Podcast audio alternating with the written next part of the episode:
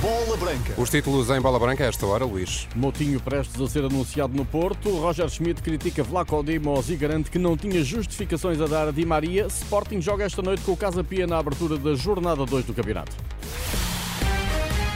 A bola branca no T3 com Luís Aresta. Olá, Luís, boa tarde. Boa tarde, João Altinho já faz exames médicos no Porto. O médio ex-Wolverhampton vai assinar o contrato válido até ao fim da época. Motinho completa 37 anos em setembro, regressa ao Dragão ao fim de uma década. Voltaremos ao Porto nesta edição para já o Benfica com Roger Schmidt a garantir que não tinha explicações a dar a Di Maria.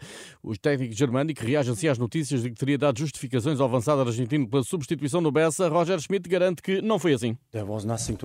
Não havia nada para falar. Foi a minha decisão depois do cartão vermelho. É verdade que depois da substituição sofremos o golo. Acredito que quando tens de defender um pontapé livre é melhor ter o Morata em campo do que Di Maria. Mas mesmo assim sofremos. É claro que Angel Di Maria não ficou feliz por ter sido substituído, mas nunca vi um jogador feliz por ser substituído neste tipo de situações. Sobre as críticas a Vlaco Dimos pela hesitação no lance de que resultou o penalti para o Boa Vista, Roger Schmidt considera que a derrota não pode ser atribuída unicamente ao guarda-redes, mas reconhece que este não esteve bem. Para ser sincero, não foi o seu melhor dia, mas não devemos sobrevalorizar isso. Ele já fez jogos muito bons, mas contra o Boa Vista podia ter feito melhor. Se olharmos para o jogo, eh, eles tiveram três oportunidades e marcaram três golos, mas não foi unicamente só culpa dele. Nossa performance defensiva poderia ter sido melhor nessas três situações, mas seria demasiado fácil atribuir a culpa dos golos a um único elemento. Roger Schmidt deixa em aberta a possibilidade de convocar o guarda-redes Trubin e o avançado Artur Cabral. Na minha opinião, o jogo anterior era demasiado cedo para chamá-los à equipa. Agora já passou uma semana e ainda estão a integrar-se, mas é melhor do que na semana passada.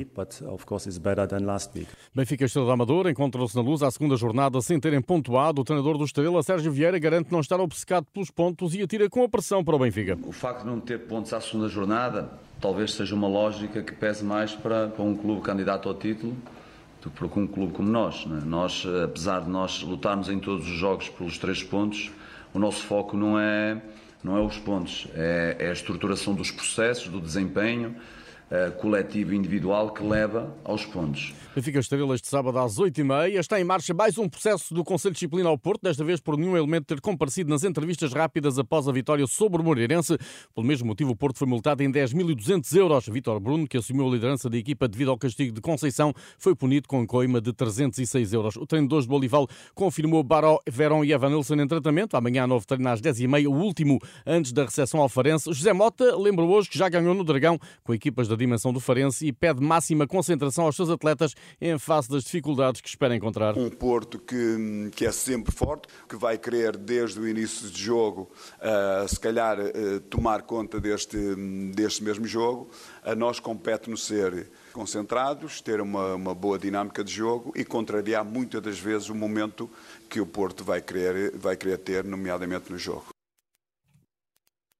Porto Farense marcado para domingo às 6 da tarde. Já este sábado o Braga procura em Chaves a primeira vitória no campeonato, depois da surpreendente derrota em casa com o Famalicão. O jogo entrado dos Montes antecede o play-off da Liga dos Campeões com o Panathinaikos. Artur Jorge exige foco total no Chaves e sem se alargar em análises antevê tarefa difícil frente aos gregos na antecâmara da fase de grupos da Liga dos Campeões. Fosse qual fosse o adversário, nós teríamos eh, seguramente dificuldades, ou iríamos encontrar dificuldades, como eu espero vir a encontrar dificuldades com o Panathinaikos, mas é um assunto que nós, a seu tempo, trataremos e falaremos sobre ele nesta altura, não querendo desviar aquilo que é a atenção e o foco só, nós temos que pensar em chaves e naquilo que temos a fazer para poder ganhar o jogo e desta forma entrarmos com, eh, a ganhar, portanto, com a primeira vitória no campeonato.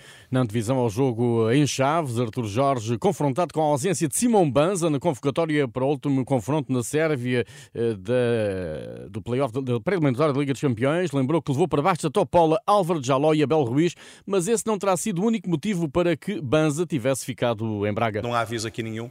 Os jogadores sabem que para podermos fazer parte das escolhas do Sporting Braga temos eh, que ser sempre muito sérios e comprometidos em cada um dos treinos e essa é uma exigência que nós eh, criamos eh, desde o ano passado e que está bem presente em cada um de nós. Jornada 2 da Primeira Liga abre daqui a menos de duas horas em Rio Maior, onde o Casa Pia recebe o Sporting. O comentador José Nuno Azevedo sublinha a solidez defensiva e a facilidade do Casa Pia nas transições para apontar uma tarefa de grande exigência ao Sporting. Um jogo que, por aquilo que foi a primeira jornada, eh, nos faz antever dificuldades para o Sporting, eh, perante um Casa Pia que se mantém organizado, uma equipa que nos jogos oficiais desta temporada, e já são três, não sofreu nenhum gol. É uma equipa muito mecanizada para, para as transições ofensivas, uma equipa que se, que se protege muito e uh, compete ao Sporting desmontar, desmontar esta estratégia e esta forma de estar da equipa do, do Casa Pia, sabendo que tem que corrigir erros que cometeu frente ao Vizela e, e potenciar aquilo que de bom também fez.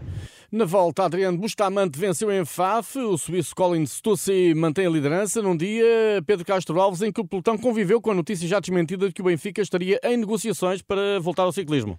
Nem mais, Luís. Eh, o que marcou o dia foi mesmo as declarações eh, de Hernani Broco, o diretor desportivo da Credibon, que disse, ainda antes da etapa de hoje, à Lusa, ter tido abordagens do Benfica para entrar nesta equipa que é do Seixal, eh, uma abordagem que seria com a intenção do Benfica regressar ao ciclismo e, consequentemente, também à volta a Portugal. No entanto, uma fonte já desmentiu essa intenção à Renascença. O clube não tem qualquer interesse ou intenção neste momento em regressar ao ciclismo, pelo menos neste mandato do presidente atual, Rui Costa. Quanto à etapa, o colombiano Adrian Bustamante do Oliveirense foi o mais forte na chegada ao sprint aqui no Empedrado de Faf, bateu a concorrência de dois espanhóis de Euskadi, Miquel Iturria e Luís Angel Mate. O suíço eh, Colin Stussi da Vorarlberg chegou em 14 a 2 segundos, mas ainda assim manteve naturalmente a liderança da volta a Portugal e a camisola amarela. Na classificação geral, dentro do top 7, continuam todos separados por um minuto e meio e o eh, terceiro classificado da etapa de hoje, Luís Angel Mate da Euskadi, foi o único a melhorar o tempo na classificação